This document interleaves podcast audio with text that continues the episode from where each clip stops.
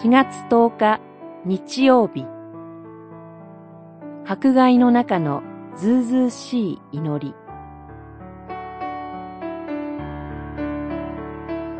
詩編79編皆のために私たちを救い出し、私たちの罪をお許しください。どうして異国の民に言わせてよいでしょうか。彼らの神はどこにいると。79編、9節、10節。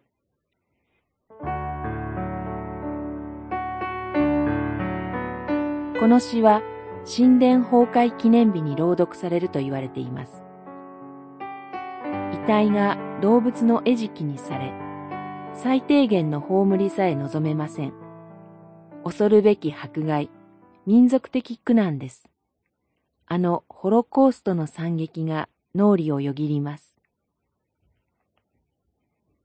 しかし、詩人はここで、なぜとは問いません。私たちの昔の悪が原因であると悟っているからです。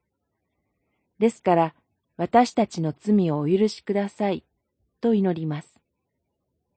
何よりも神の主権、全能、摂理を信じて祈ります。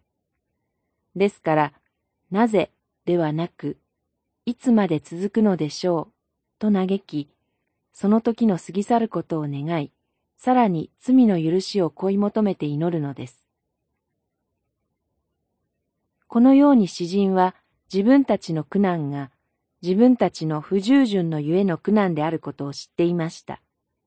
しかし、それにもかかわらず、十三節ではこう言います。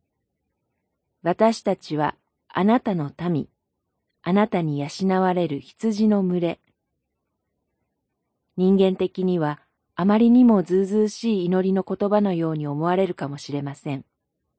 しかし、決してそうではありません。このずうずうしい言葉は、神の契約と愛を信じるがゆえの、信仰のゆえの祈りの言葉です。詩人は異国の民に、彼らの神はどこにいる？と言わせません。真の信仰に立ちつつ宣言します。ここに勝利があります。祈り。どんな時にも私たちを信仰に生かしてください。